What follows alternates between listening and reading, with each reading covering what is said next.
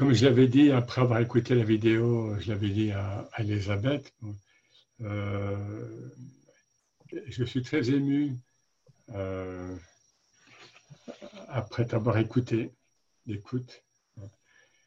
Alors, et ce qui est formidable, c'est que dans le langage spirituel, langage, euh, là, c'est comme des nébuleuses de sens. Hein. tu as parlé 32 minutes, quelque chose comme ça, mais voilà, il y a énormément de choses très puissantes, très fortes. Je, ne sais pas si elle parle à, tout le monde. bien sûr, il y aurait besoin de les, euh, de les, euh, de les expliquer, de, les développer.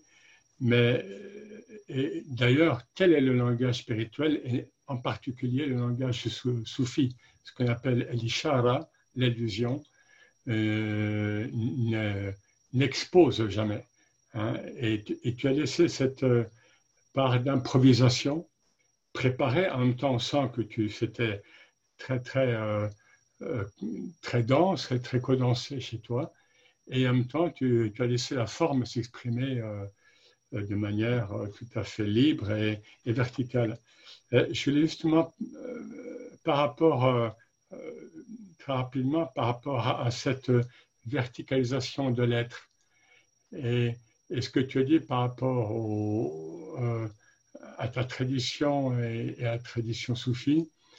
Alors, là aussi, je, là, je veux dire quelque chose, mais qui n'est pas du tout, du tout désobligeant pour d'autres traditions.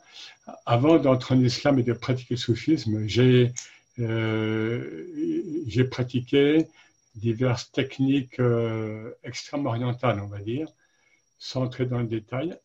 Et il fallait prendre du temps. C'était il y a quelque chose qui était très, très long, très de l'ordre de, l'apprentissage, bien souvent. Et euh, lorsque j'ai intégré l'islam et l'islam soufi, précisément, en tous les cas en ce qui me concerne, j'ai éprouvé cette verticalité. Cette verticalité euh, qui n'est pas toujours confortable, attention, hein, évidemment, puisque c'est en direct.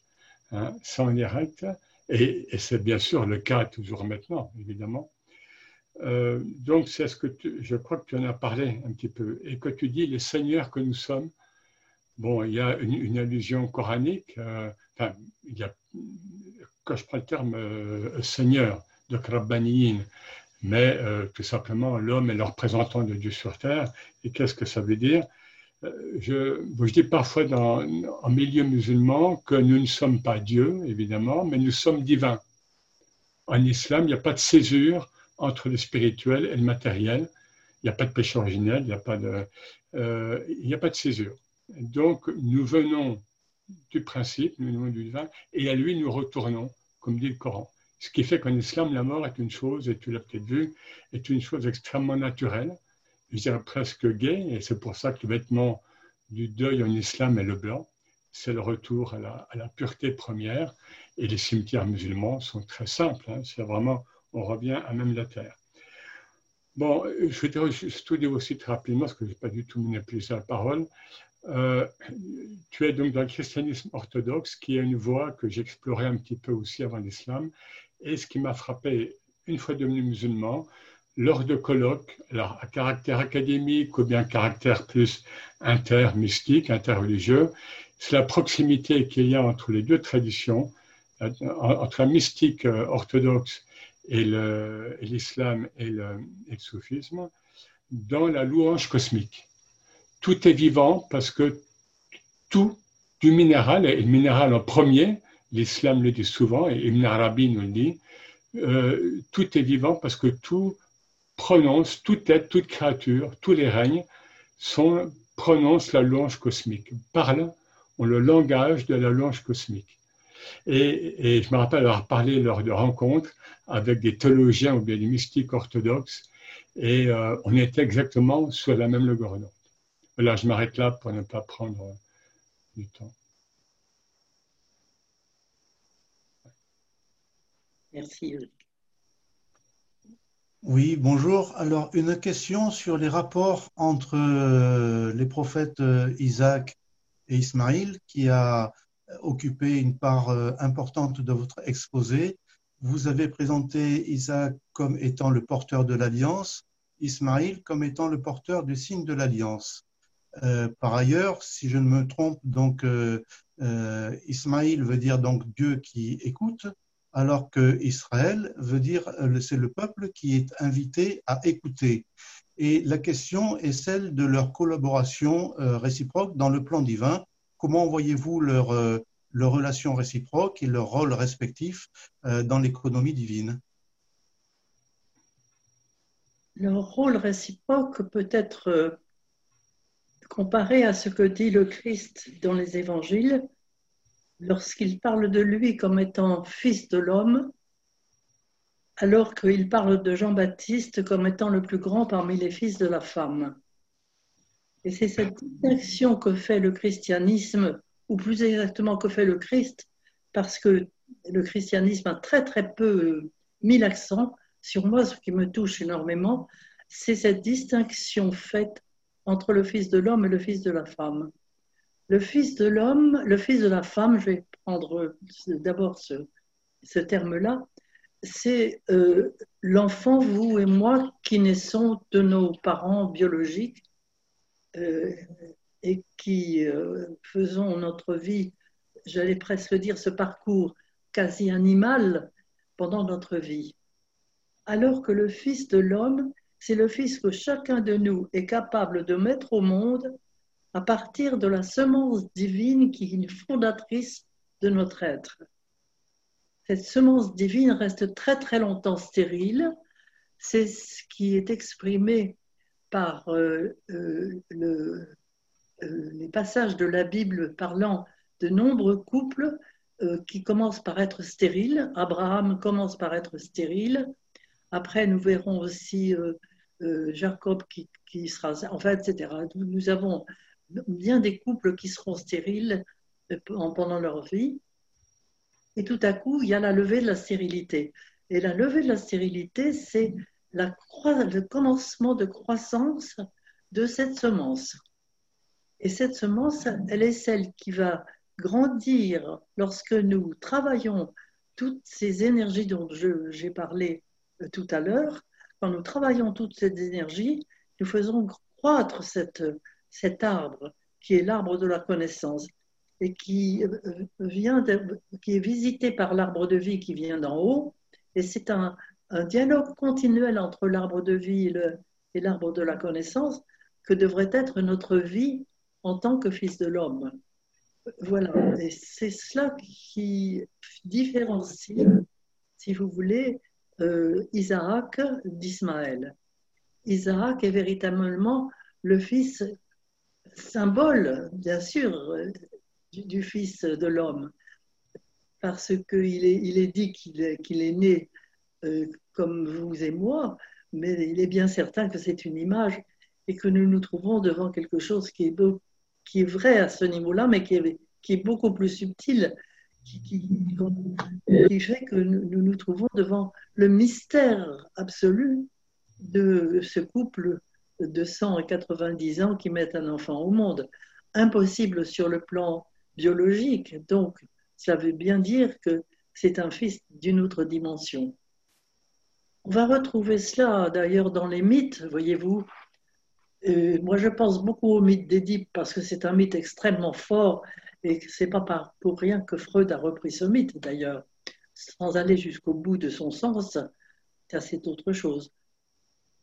Mais Édipe euh, euh, est blessé au pied exactement comme euh, au, troisième chapitre de la Genèse, l'homme est comme blessé au pied dans son féminin intérieur, avec toutes les énergies qui, partent à la dérive, au, lieu d'être intégrées et d'être travaillées. et nous, nous, nous trouvons là devant, devant un homme euh, qui euh, va sortir de son ontologie, qui va entrer dans un exil et qui devient l'homme animal que nous sommes encore aujourd'hui. Et c'est celui-là qui est le fils de la femme. Mais le fils de l'homme, il est celui que nous pouvons mettre au monde à l'intérieur de nous, lorsque nous travaillons notre être intérieur. Voilà, c'est exactement ces deux pôles, et non pas qui opposent, mais qui unissent Isaac et Ismaël. Je ne sais pas si j'ai bien répondu à votre question, mais Merci. je commence à être un petit peu fatiguée, alors Très bien. mon grand âge me joue des tours. C'était très clair. Merci beaucoup, Madame euh, de Souzenel. Je me permets de- d'enchaîner peut-être avec euh, une, une dernière question pour, euh, qui, de, de la part de Françoise, qui souhaite savoir comment concrètement dompter ces animaux intérieurs qui agissent à notre place et ainsi libérer leurs informations. Les animaux intérieurs qui agissent à notre place, notre place et comment libérer l'information de, de- de ces, de ces énergies. Ben, c'est-à-dire quand nous nous voyons dans un moment de, dans un mouvement de haine, de violence destructrice, c'est très important de nous arrêter avant de, faire ce, de, de porter le geste et, et d'avoir la, la force dans la prière, et ça ne peut être que dans la prière, de nommer l'animal à ce moment-là. Qu'est-ce qui agit à l'intérieur de moi? Est-ce la jalousie? Est-ce l'orgueil? Est-ce etc. etc. Voyez-vous, pour euh, la médisance, euh, et c'est très important à ce moment-là de ne pas laisser l'animal jouer à notre place, de le prendre en main. Et c'est quelquefois, ça, peut durer plusieurs jours de le prendre en main. Mais si vraiment on le prend en main, si on le domine et dans l'amour, alors à ce moment-là, euh, euh, on fait cette expérience extraordinaire que l'énergie disparaît, elle est prise en main par notre Seigneur intérieur et elle nous est rendue dans une dimension d'amour incroyable, de connaissance et d'amour incroyable, immense, immense. Mais ça, c'est une expérience, c'est, je, ne peux que souhaiter que vous la viviez parce que c'est quelque chose de prodigieux et qui, donne sens à la vie. Voilà.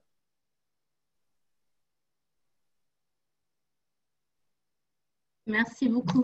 Euh, On a plusieurs questions en fait sur, euh, autour de- du thème de l'ego. Et donc, on, nous pose euh, à travers plusieurs questions de, la question de quelle est, euh, quelle est la place de l'ego ou la lecture qu'on peut faire de l'ego euh, d'après les évangiles. L'ego, c'est celui que développe justement le fils de la femme. Alors que cette semence divine va croître dans, chez un Jean-Baptiste. Jean-Baptiste va être décapité. Alors, il est bien certain que historiquement, c'est probablement ce qui est arrivé, mais symboliquement, c'est quelque chose de très important. Il est récapitulé par Jean l'évangéliste et lui, qui lui va devenir fils de l'homme. Parce qu'au pied de la croix, le Christ dira de lui, Femme, voici ton fils, en le présentant à sa mère, Fils, voici ta mère, en présentant Marie à Saint Jean. Donc à ce moment-là, nous voyons, euh, c'est finalement Jean-Baptiste qui devient, à travers Jean l'évangéliste, le fils de l'homme. Le fils de la femme devient fils de l'homme. Mais nous avons à nous décapiter. Symboliquement, cela veut dire changer de niveau de conscience. C'est quelque chose, c'est une image extrêmement importante parce que c'est exactement ce qui se passe aujourd'hui. Nous sommes invités à nous décapiter, à changer de niveau de conscience. Nous ne guérirons le Covid-19 qu'en changeant de niveau de conscience. Ça ne sera pas rien d'autre qui le guérira.